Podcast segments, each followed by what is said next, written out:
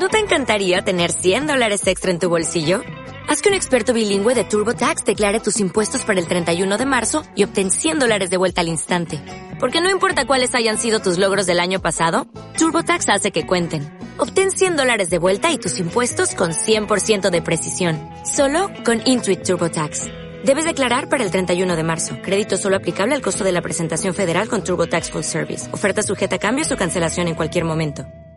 Mindalia.com quiere compartir contigo este audio. Mindalia.com, la red social de ayuda a través del pensamiento. Entra en Mindalia.com y descubre cómo con tus pensamientos positivos puedes ayudar a miles de personas en todo el mundo, así como pedirles cualquier ayuda.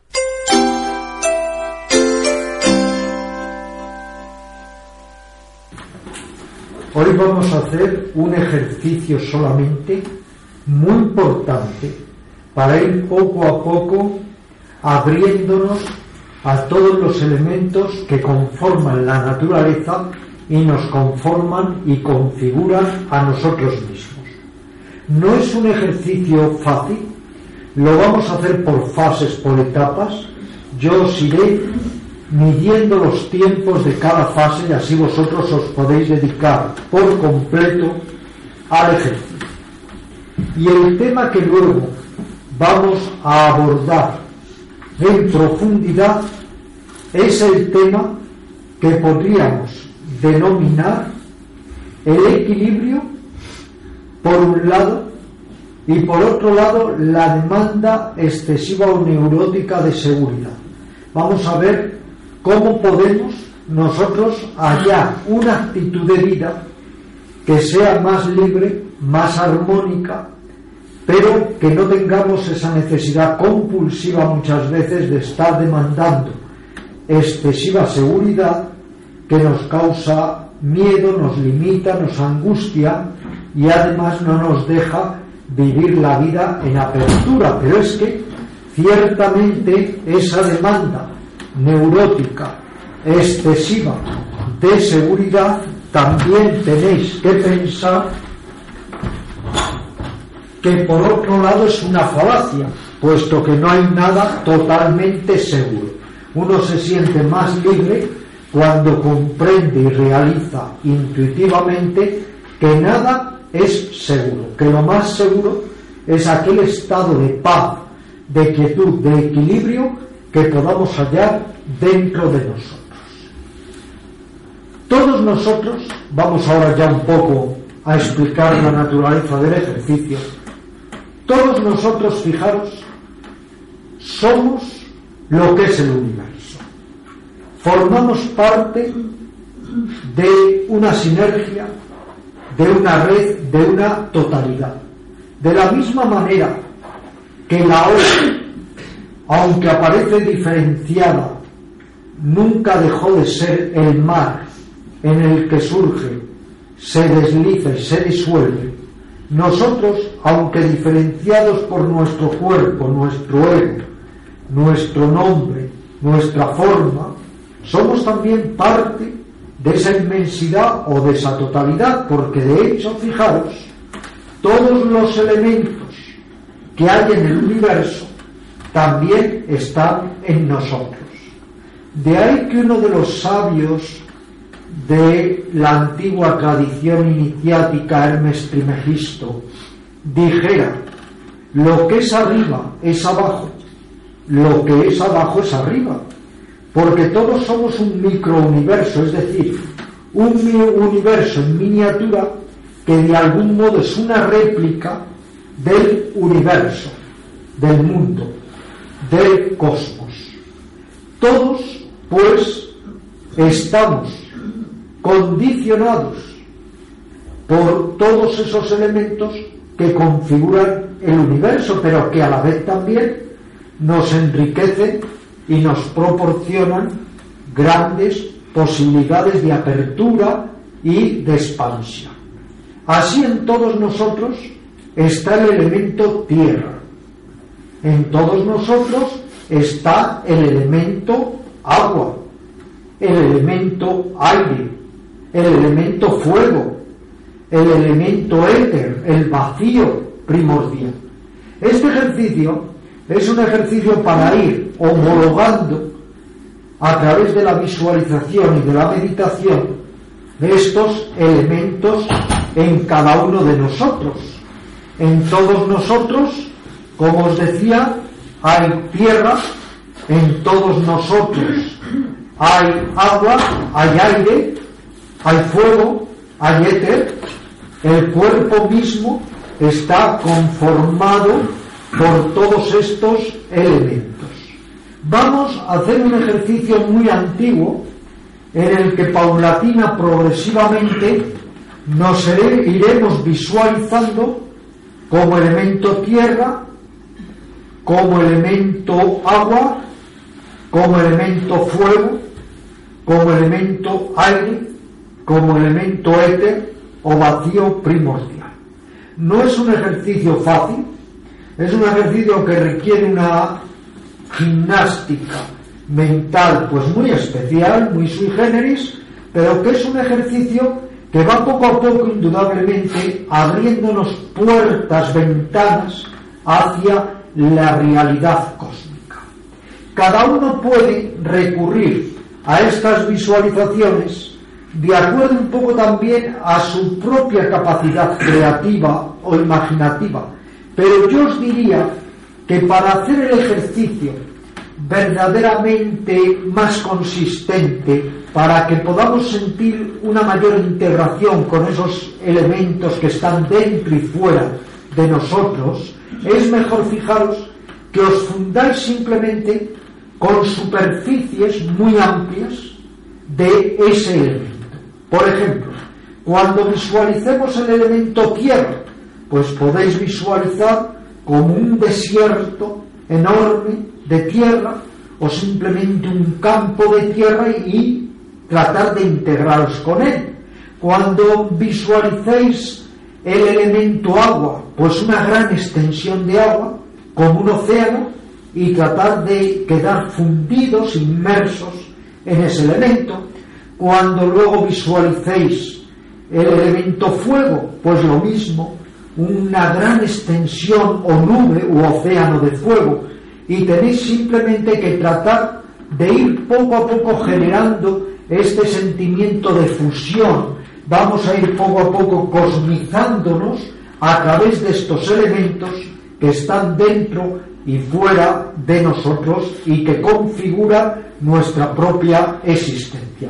Vamos a trabajar desde el elemento más burdo, más telúrico, que es el elemento tierra, la consistencia de la tierra, hasta el elemento más sutil o ultra sutil, que es el elemento éter y el vacío primordial. Poco a poco iremos visualizando, como os digo, desde el elemento más burdo al elemento más sutil. Y este ejercicio, este importantísimo ejercicio de cosmización, de plenitud, de expansión, es el único que hoy va a ocupar nuestra clase práctica. Así que comenzamos, postura estable, máxima motivación, disciplina mental, evitar la somnolencia e ir poco a poco recreando y recreando el ejercicio con también el sentimiento de lo que representa cada elemento. Porque fijaros, la tierra es el elemento más telúrico, el poder de la madre tierra, el elemento agua, ¿qué es? Es lo fluido, lo que se fluye. El elemento fuego es la energía, el poder de la energía. El elemento aire es lo que no tiene muros, lo que se expande, lo que es espacioso. Y el elemento éter, el vacío, es lo primordial, lo que es antes de que todo fuera formado, lo informe, el origen, el núcleo. Le podéis también dar a cada visualización este sentimiento porque ello os va a ayudar para crear emociones muy importantes. Vamos a comenzar con el elemento tierra. Visualizad el elemento tierra y tratar de ir poco a poco fundiéndose, quedando inmersos en el elemento tierra y experimentando esta consistencia, este poder telúrico de la tierra propiamente dicha. Vamos allá.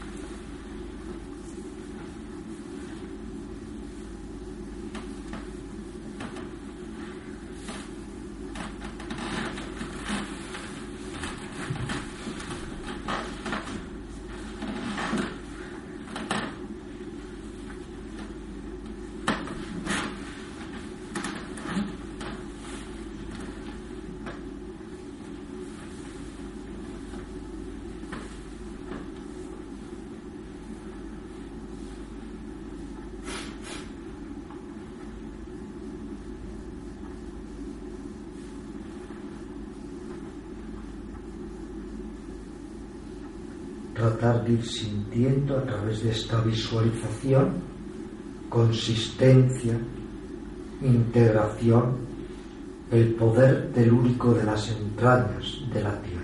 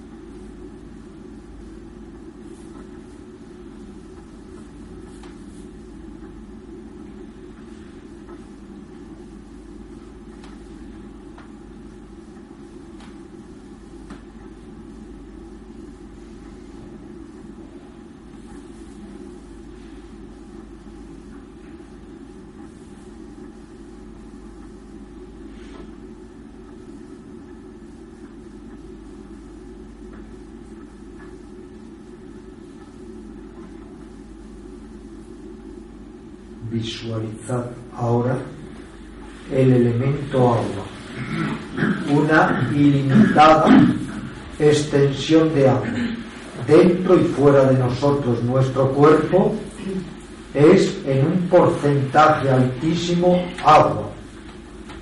Tratad ahora de ir poco a poco quedando inmersos en esta visualización del agua. El agua es lo fluido, lo que fluye.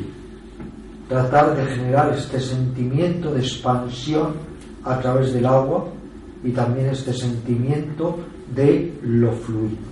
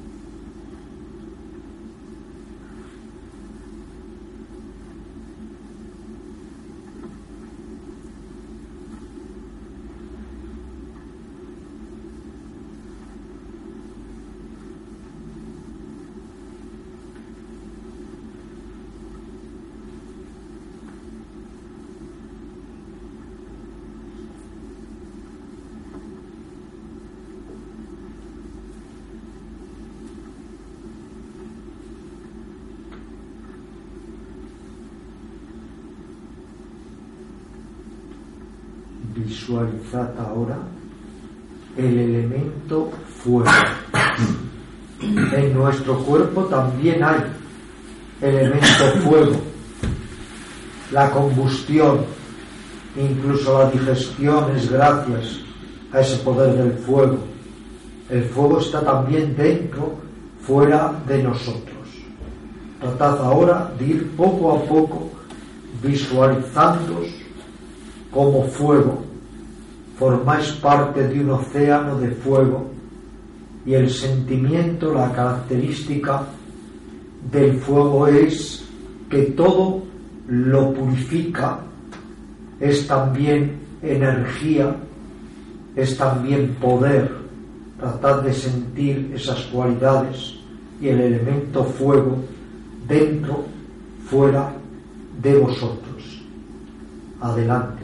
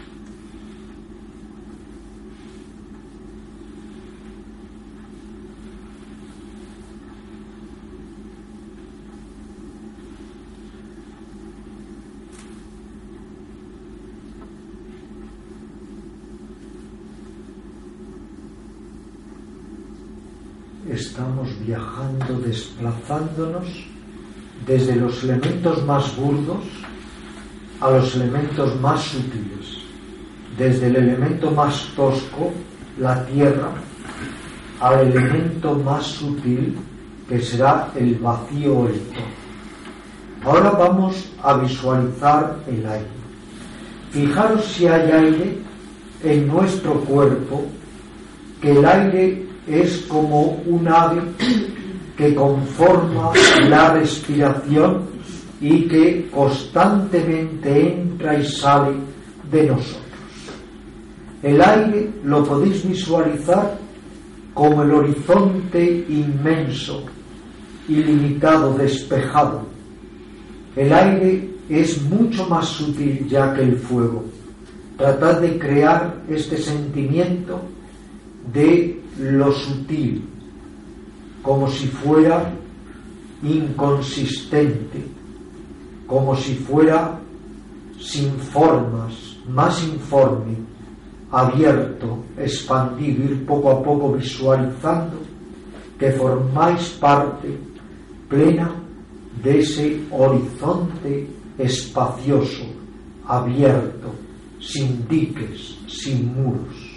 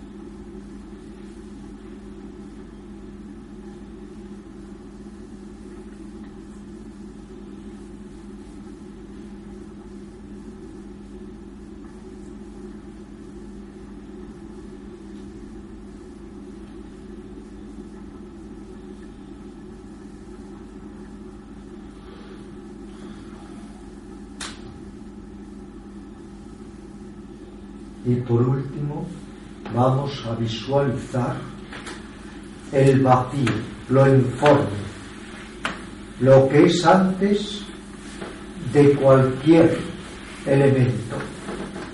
El vacío, el todo, pero no el vacío como un sentimiento negativo, todo lo contrario.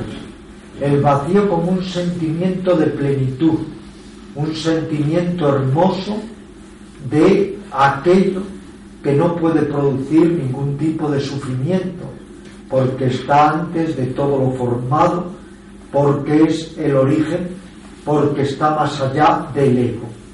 Cada uno, aquí ya se pueden dar muy pocas pautas, cada uno tiene que visualizar, sentir ese vacío a su modo, ir encontrando su propia experiencia.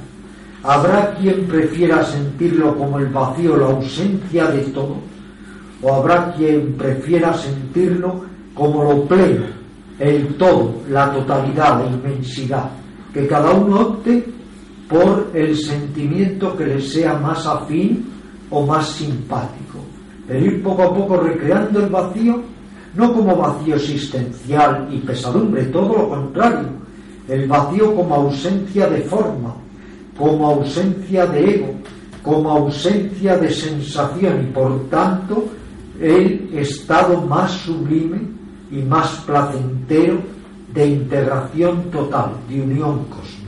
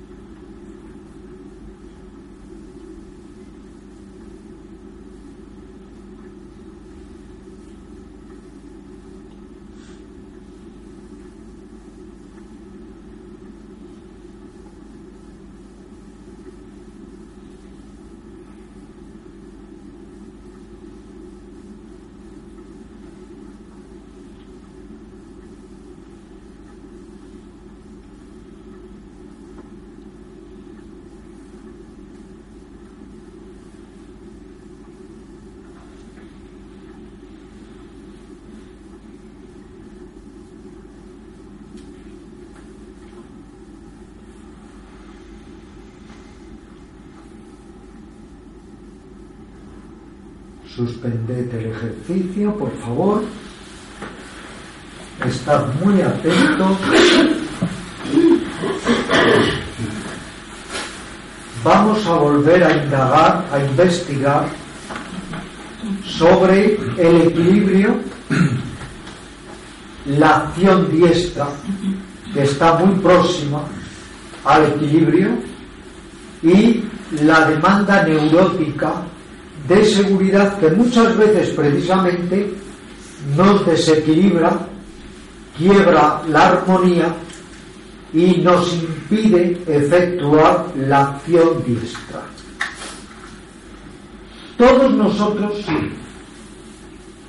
estamos sometidos a las leyes de la naturaleza y a las leyes causales o accidentales, da igual, de la vida tal y como se va configurando momento a momento desde que nacemos hasta que morimos.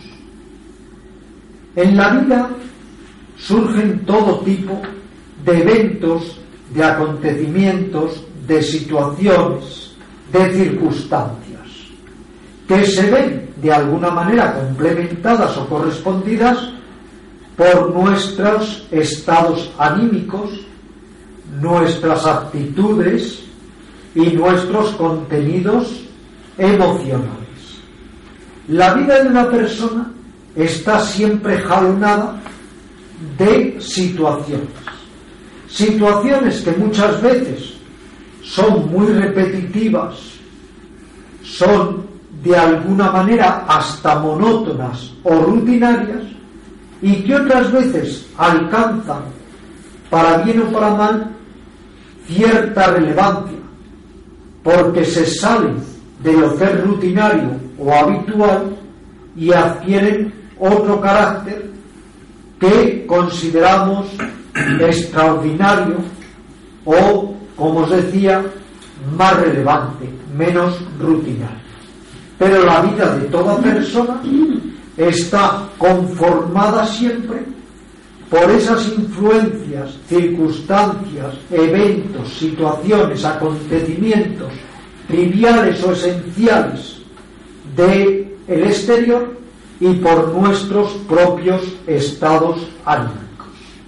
La vida más allá de lo que nosotros pensemos, de lo que nosotros creamos, de lo que nosotros esperemos o expectemos, de lo que nosotros imaginemos, la vida sigue su curso, porque la vida no es estática, es dinámica, es cinética y a menudo es un conjunto de arabescos de configuraciones que unas veces podemos o creemos controlar pero que muchas veces son totalmente ajenos a nuestras intenciones o a nuestra capacidad para ejercer cierto dominio sobre esas situaciones, eventos o acontecimientos.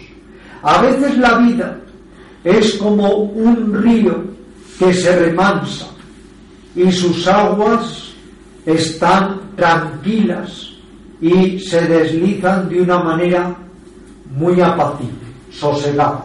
Otras veces la vida es como una cascada, toma ese carácter de precipitación, de violencia, de inseguridad, porque la vida en sí misma, sea más o menos segura o insegura, siempre es imprevisible e impredecible.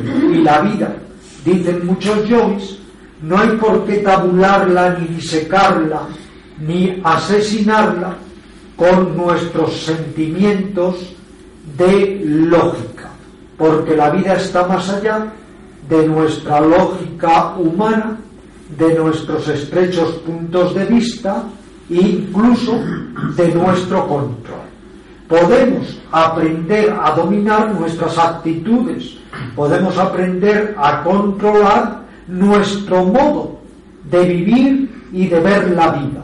Pero lo que nadie puede hacer, por mucho que se lo proponga, es controlar totalmente la vida como si pudiera etiquetar, rotular o hacer un mapa preciso o un guion de lo que va a ser su existencia.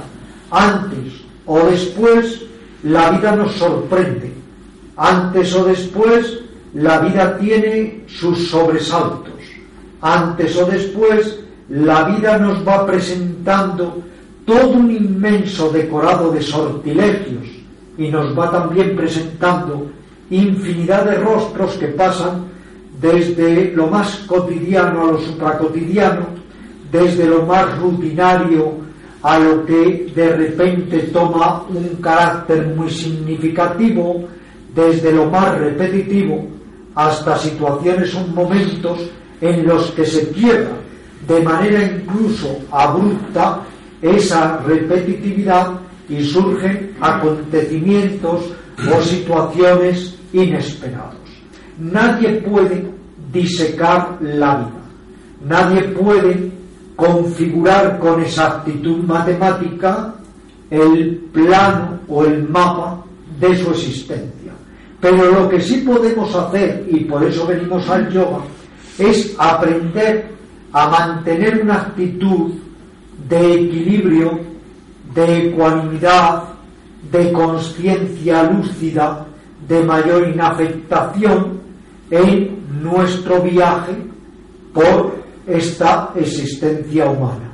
Y de la misma manera que el hábil nadador tiene que saber cuándo dejarse llevar por la corriente o ir contra ella, cuándo decantarse hacia uno u otro lado del río, cuándo aprovechar la corriente para que le dé un impulso, cuándo bucear o ir sobre la superficie del agua, así todos nosotros tenemos que ir desarrollando esta habilidad conectada con nuestra inteligencia primordial y nuestra intuición para saber cómo ir moviéndonos, fluyendo con los acontecimientos rutinarios o no de nuestra existencia.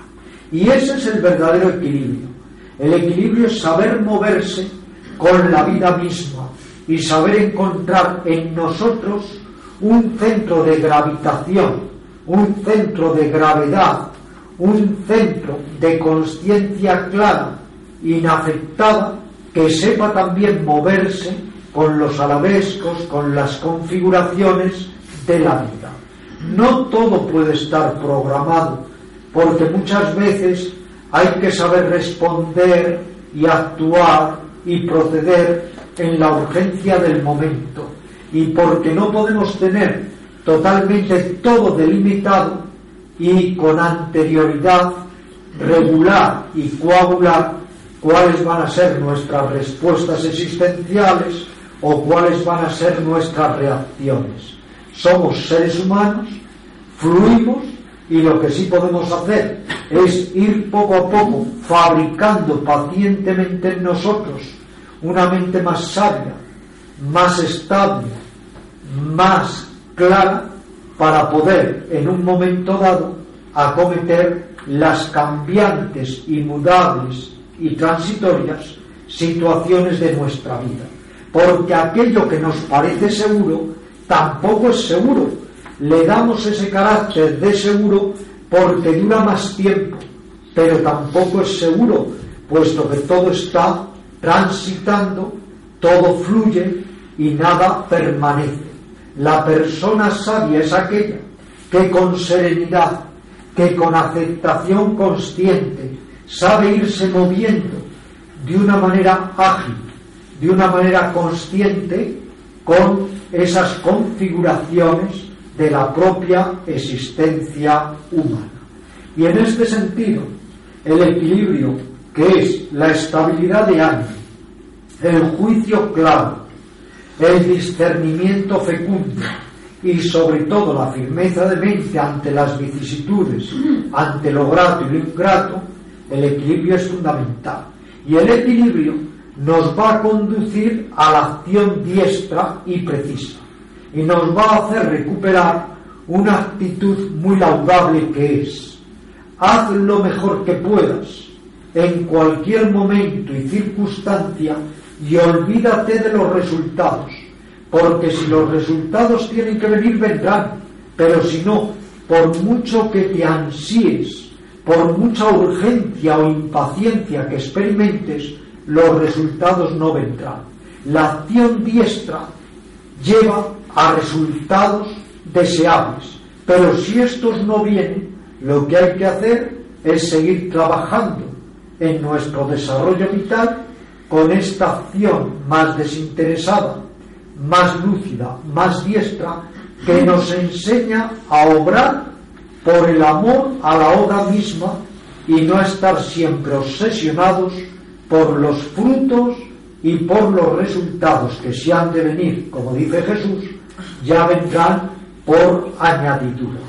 Y en este equilibrio vital y en esta acción diestra y tratando de que cada momento sea un ejercitamiento para la elevación de nuestra conciencia, vamos poco a poco descubriendo que lo único seguro yace en la inseguridad.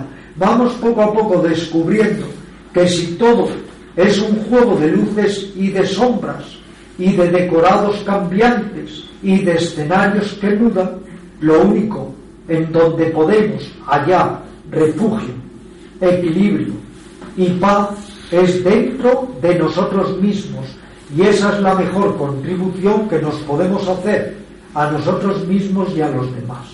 Pero vamos además descubriendo que si todo está constantemente fluyendo, tenemos que aprender a fluir con ello y no demandar neuróticamente ni pusilánimemente seguridad, porque esa misma demanda de neurótica de seguridad ya nos hace inseguros, porque esa misma demanda neurótica de seguridad nos limita, nos bloquea, nos cortocircuita y nos impide ser intrépidos en la urgencia y en la frescura misma del momento.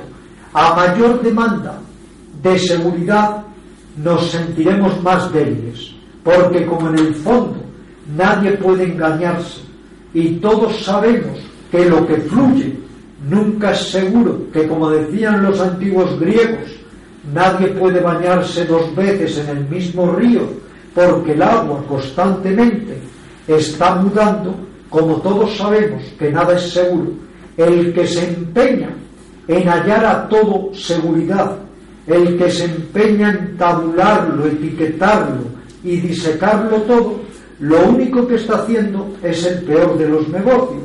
Está asesinando su propia vida y está restándole frescura a la existencia humana.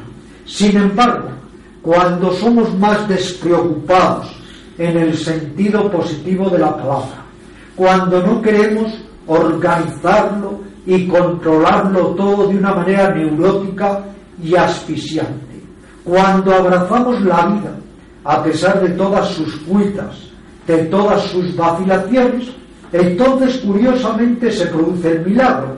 Nos sentimos seguros en la inseguridad y entonces somos capaces de relajarnos y entonces somos capaces de hallar una nueva manera de vivir.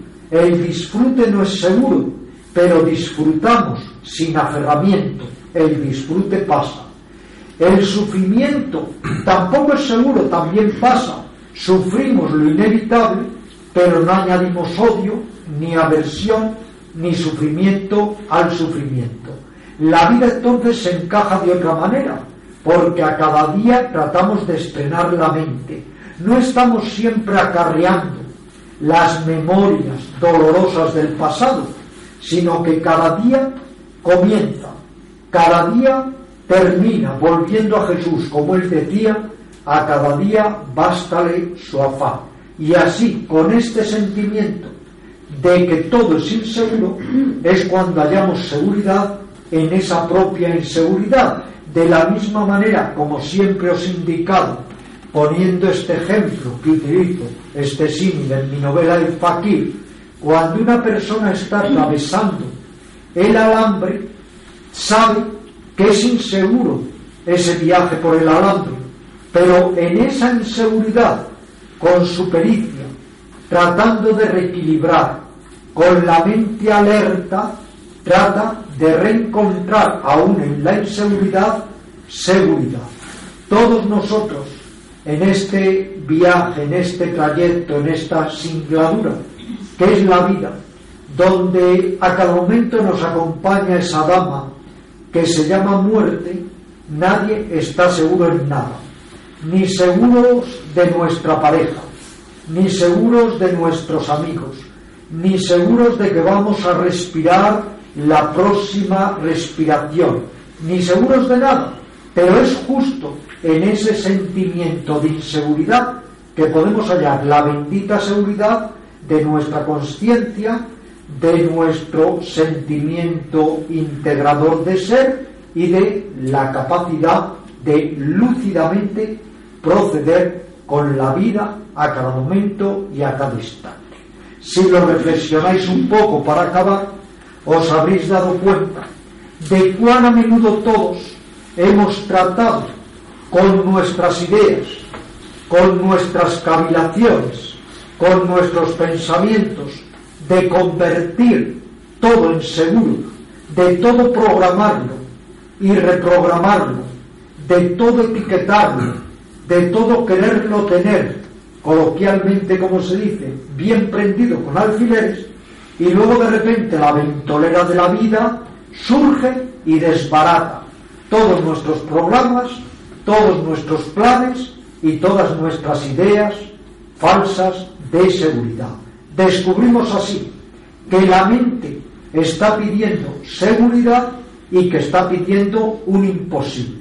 No es mucho más seguro aceptar que todo fluye, que todo se modifica, que todo cambia y sin embargo a cada momento vivir con la mente lúcida, el corazón tierno, contribuyendo en nuestro propio bienestar y en el bienestar de los demás y tratando en lugar de cerrarnos, acorazarnos, poner muros y vallas a nuestro corazón, tratar de abrirnos y de estar en expansión. Por eso es muy importante, y concluyo con ello, saber que la sabiduría no es la sabiduría de la seguridad, la sabiduría es la sabiduría de la inseguridad y sentirnos integrados, equilibrados y seguros en esa inseguridad vital. ¿Alguna cuestión, alguna pregunta, por favor? Algo que queráis tratar. Es muy difícil desmontar este código que todos tenemos de la demanda excesiva de seguridad, porque es el miedo el que nos lleva constantemente a esa demanda excesiva de seguridad y es el ego y es el apego, pero no nos damos cuenta que es uno de los peores favores que nos hacemos a nosotros mismos porque es justo lo que nos hace vivir con tensión, con miedo, con ansiedad y con angustia y además comprobaremos que luego no existe esa seguridad para nada, ni siquiera existe la seguridad de la salud. Por mucho que hagamos también yoga físico, nos ayudan, pero nadie tiene asegurada la inmortalidad. ¿Alguna pregunta, alguna duda, por favor? ¿Algún comentario? El, el comando de, de Zen es, para, es visualizar o entender la, la inseguridad de lo, lo atemporal para, para no para darse cuenta de que lo seguro no es seguro. Solo a través de la experiencia directa vamos a conseguir que lo que ahora es un concepto se convierta en una experiencia real, reveladora y transformadora. Porque todos a nivel intelectual comprendemos. A la noche sigue el día, a una estación sigue la otra, al amanecer sigue el anochecer, todo cambia, todo fluye, nada permanece. Eso lo comprendemos todos. Pero cuando se te rompe un vaso te llevas un disgusto. Porque una cosa es el concepto y otra es la experiencia. Entonces, lo que hay es que lograr esta experiencia real de que todo es insustancial. De que, en último lugar, nada es consistente, empezando tampoco por este cuerpo, ni por nuestra mente. Todas las 7 de la tarde estás muy contento y a las 8 estás deprimido. A las 9 alguien te encanta y a las 10 estás harto de esa persona y así sucesivamente, porque todo cambia, todo es fluido. ¿Dónde estaría la mayor seguridad? En ese punto que decíamos de gravitación, de gravedad interior, que es la conciencia. Ese punto que trata de mantener el equilibrista, el alambrista, cuando va pasando por el alambre. trata de reequilibrar y reequilibrar y reequilibrar, pero en un momento dado indudablemente puede dar un traspiés y se abisma y se mata. Por eso la seguridad es un estado interior, no solo exterior. Exteriormente, por mucho que uno haga, la vida está en la vida, por decirlo de esta manera, que ya nos buscará las vueltas para en lo que menos esperábamos nos va a sorprender. La vida siempre está abierta a esta sorpresa. Hay una historia muy significativa. Era un monarca que siempre quería estar seguro, siempre. Y entonces todos los días se hacía el horóscopo con el mejor astrólogo de la corte. Y entonces el astrólogo le dice un día, Majestad, el lunes de la semana que viene, siento decíroslo, pero me pedís sinceridad, vais a morir. Para un hombre que todo quiere controlar, eso era inadmisible. Entonces piensa, ¿qué va a suceder? Mis enemigos, que son muchos, van a darme muerte. Se manda entonces construir una especie de refugio a prueba de cualquier posibilidad de asaltarlo. Un refugio del mejor mármol, de la mejor roca, y pide que no tenga ventanas para que nadie pueda ese día, el lunes, acceder a matarlo y pide que cuando él entre en el refugio se coloque una puerta hermética que selle totalmente el refugio. Y así va a estar el día y la noche del lunes para evitar que lo mate como él piensa y poder de nuevo sentirse seguro el martes por la mañana. Todo se cumple tal como él lo va indicando, se prepara el mejor refugio, se traen los materiales más resistentes, no se hacen ventanas para que no haya manera de que alguien pueda acceder al recinto, entra a primera hora, en el primer minuto del lunes, y después se coloca la puerta. Y entonces dice, por fin estoy seguro, he burlado mi destino, he controlado la vida, he conseguido que la predicción del astrólogo no tenga ningún valor. Pero de repente ve una rendijita en una de las paredes y dice, terror, por ahí pueden meter dinamita, pueden meter fuego, pueden meter gases, coge una astillita que hay en el suelo, tapa esa rendija, se acaba el aire y muere asfixiado a la hora que le ha dicho justo el astrólogo. Esa es la, un poco esta historia, la cuenta los maestros indios para decirnos que nadie puede en un momento dado burlar lo fluido, lo mudable, la inseguridad, nadie. Pero se puede vivir con conciencia incluso en los momentos de máxima inseguridad. ¿Alguna cuestión más? Si una persona, como se hacía en la antigüedad, todos los días rememorase, no para atormentarse en absoluto, no para recrear sus sentimientos hipocondriacos en absoluto, sino como consejero a la muerte, nadie estaría todo el día con ese afán obsesivo de la seguridad, porque el recordatorio de la muerte bien instrumentalizado nos hace sentir que todo es inseguro a cada momento. Y entonces no tenemos por ello que deprimirnos, todo lo contrario, ensalzar la vida, potenciarla, saber que a cada instante hay que proceder con rectitud, con nobleza, con amor a los seres queridos, porque en realidad les podemos perder a cada momento o ellos nos pueden perder a nosotros.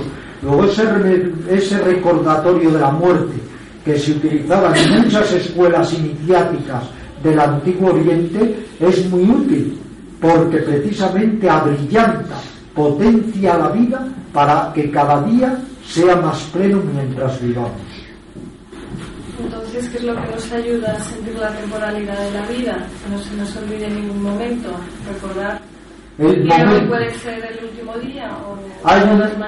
en, el código de conducta interior que analizamos muchas veces en este centro de yoga, hay un punto que dice, vivir cada momento como si fuera el primero y el último, plenamente.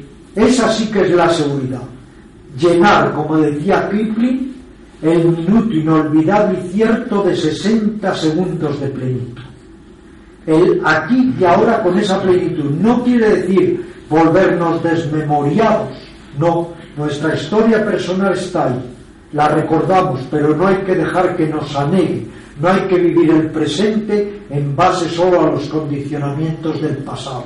El futuro también está ahí porque el futuro es el paso siguiente que vamos a dar. Podemos anticipar, podemos verlo con la mayor claridad posible, pero también con ese sentimiento de que es insustancial, de que es inconsistente, de que nada dura. Creemos que las cosas duran porque duran un poco más. Cuando algo dura un poco más, dices dura, pero no dura tampoco. Igual que la muerte siempre se produce hoy. No conozco a nadie que se le produzca la muerte mañana, porque nunca llegaría esto de la muerte. La muerte siempre es hoy, aquí y ahora. Y claro, asumir eso es muy doloroso, indudablemente, pero a la vez, si sabemos instrumentalizarlo sabiamente, no para batirnos, potencia mucho la vida, porque alguien que tuviera conciencia, puedo morir en cualquier instante, no tendría tantos apegos bobos, no se permitiría ser tan mezquino, no despreciaría tanto a los demás, no retroalimentaría tanto su ego, su autoimportancia, su falso amor propio, su narcisismo. No se permitiría cosas que nos permitimos porque creemos que solo los demás mueren y que nosotros somos inmortales. Yo no conozco a nadie que se haya quedado en esta tierra, pero hay un raro milagro. Siempre se mueren los demás. Como si uno, a lo mejor es que uno piensa, se va a producir conmigo la excepción Toda regla tiene una excepción, a ver si me toca a mí. Pero hasta ahora no ha sucedido, claro. Pero uno lo piensa, dice, a ver si se va a dar un raro milagro, la medicina avanza lo suficiente, lo mejor a mí me toca y llego al 2021 y se ha encontrado ya la panacea, etc. Entonces, todo eso es una idea falsa. Somos finitos. Ahora es muy difícil asumir la finitud, pero si uno la asume, uno se da cuenta que entonces se libera uno de muchos grilletes de ese afán mórbido de seguridad, de muchos miedos, se hace uno más abierto, se hace uno más intrépido y lo más importante, uno encuentra ahí un modo fantástico de superar el falso orgullo, la falsa autoimportancia, etc. Porque ya no hay lugar para ello. Y si uno pensara que en el minuto siguiente se puede morir, no estaríamos hiriendo a los seres queridos, no estaríamos censurando constantemente, criticando, utilizando la lengua como un estilete para dañar a los demás, etc. Cambiarían las actitudes. Por eso la meditación en la muerte es muy útil, pero que se abstengan aquellos que sean hipocondriacos. Que no puede ser también una fuente tremenda de ansiedad el pensar que cada minuto puede ser el último. Es que no hay que pensarlo, entiéndeme de esa manera matemática, puesto que si decimos que todo es inseguro, tampoco es seguro cuándo se va uno a morir. La muerte es imprevisible, ni siquiera ella es segura el día que va a producirse. Sabemos que es segura, pero nadie sabe cuándo, es imprevisible impredecible. Entonces, no es estar todo el día como los antiguos ascetas ante una calavera, cavilando, me voy a morir, no. Es simplemente que tú sabes que eres finito, sabes que eres insustancial, sabes que tu ego no va a perdurar siempre. Entonces, ¿por qué permitirnos una serie de cosas que nos degradan en lugar de decir, bueno, el tiempo que tengo para vivir, sea un día o sean 100 años, voy a aprovecharlo de una manera hermosa, con plenitud, en el camino de la conciencia, contribuyendo a aliviar el sufrimiento de los demás y mi propio sufrimiento, no convirtiendo mi vida en una mala copia de lo que es la vida o en un simulacro grotesco de lo que la vida debería ser. Entonces no es obsesionarse, porque todas las obsesiones son malas, es solamente recurrir a este ejercicio, como hay otros muchos que ya hablaremos, para precisamente no afanarnos en esa demanda neurótica de seguridad. Y por otro lado, si uno tiene este sentimiento de eh, finitud, porque a veces nos asusta mucho en Occidente la palabra muerte, si uno tiene este sentimiento de finitud o de que vamos a desnacer o de que vamos a desencarnar, aunque haya otras existencias o no, si uno tiene este sentimiento, también hay menos apego, porque sabes que aquello a lo que te estás apegando tanto, no te lo puedes llevar tampoco. Tendrás que irte, como decía Machado, ligero de equipaje, mental, psicológica, espiritual, etc. Entonces, es importante saber instrumentalizar la muerte para crecer y para vivir. Curiosamente, si uno tiene más conciencia de que hay que morir, tienes más plenitud y más nobleza en el vivir. Si uno se atolontra y crees que siempre vas a estar en esta cápsula, en tu ego, en tu nombre, en tu personalidad, pues indudablemente te permites muchas cosas porque crees que eres eterno. Y no hay que olvidar que incluso a los césares, cuando volvían de sus grandes victorias en batalla, les colocaban un hombre detrás en el áuriga que de vez en cuando les iba recordando, recuerda, tú también eres mortal. Pero a veces el ego se infla de tal manera que creemos que ni siquiera vamos nunca a desprendernos de ese ego. Pero como contrapartida también estaría el el objetivo de la vida realmente, ¿no? ¿El objetivo de la vida cuál es el que tú le das? Perder interés por eso. No, ¿por qué? Perder interés no. Si tú algo no lo atrapas obsesivamente, si tú no tienes ese encadenamiento, ese aferramiento, disfrutas más de algo. E incluso hay mucha gente que tanto se apega que nunca disfruta, porque dice, hoy es domingo, qué día tan agradable, pero claro, mañana es lunes. ¿eh? Entonces, ya la mente les lleva al día siguiente. Ahora estoy con esta persona, como me encanta, es deliciosa. A ver si dentro de un año ya nos va a estar conmigo. Por el aferramiento, cuando en cambio hay mayor soltura, mayor plenitud, tú bebes en cada momento de la vida como dice Omar Khayyam, el gran poeta, tú vacías la copa a cada momento, pero no estás obsesionado. Va a haber otra copa, no la va a haber, va a haber eh, algo más agradable, no lo va a haber. La mente no disfruta precisamente porque está obsesionada con su aferramiento. Igual que cuánto sufrimos por no querer sufrir, mucha masa de nuestro sufrimiento es porque no queremos sufrir. Hacemos tantas cosas para no sufrir que al final ese es el sufrimiento. U otra cosa que hay que estudiar muy bien, no somos felices por querer ser felices. En esto hay que verlo. Si una persona está muy ansiosa de ser feliz, es que su propia ansiedad ya no le deja ser feliz. Eso es de lógica, rechazamos justo aquello que queremos atrapar. Entonces, vivir la vida con el mayor, digamos, culmen de salud mental y emocional sería esperar lo que ocurre y abrazarlo todo, lo grato, lo ingrato y utilizarlo todo como aprendizaje. Pero nosotros dividimos la vida. Queremos lo que me gusta, detestamos lo que me disgusta. Y ahí empieza el problema, porque la vida no la puedes diseccionar, no la puedes dividir. No puedes decir, esta naranja me como estos cajos y estos los dejo. No, la vida hay que tomarla toda ella. Ahora, es muy difícil vivir sin expectativas, sin ilusiones, sin proyectos, sin motivaciones, sin estar siempre pendiente de que vendrá un tiempo mejor. Pero ese es el truco, porque el tiempo mejor es este. Ahora estoy vivo, soy un día menos viejo que mañana, tengo más energía, más plenitud. Este es el momento.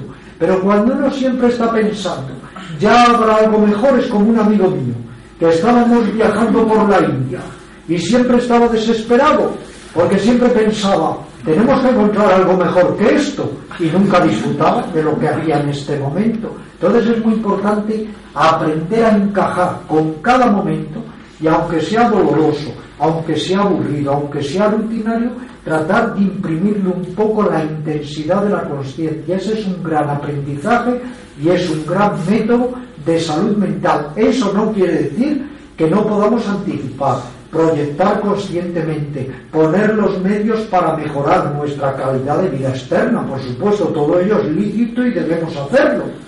Pero hay que saber que muchas veces nuestra mente está engendrando una masa de dolor, de vacilación y de inseguridad enorme, por la fantasía también descontrolada. Muy bien, gracias.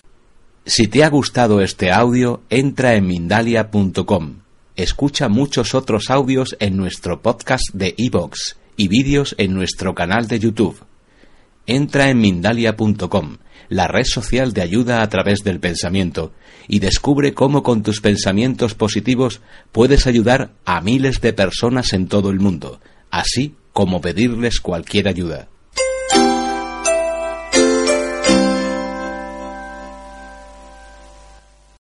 O'Reilly Auto Parts puede ayudarte a encontrar un taller mecánico cerca de ti. Para más información, llama a tu tienda O'Reilly Auto Parts o visita oreillyauto.com. Oh,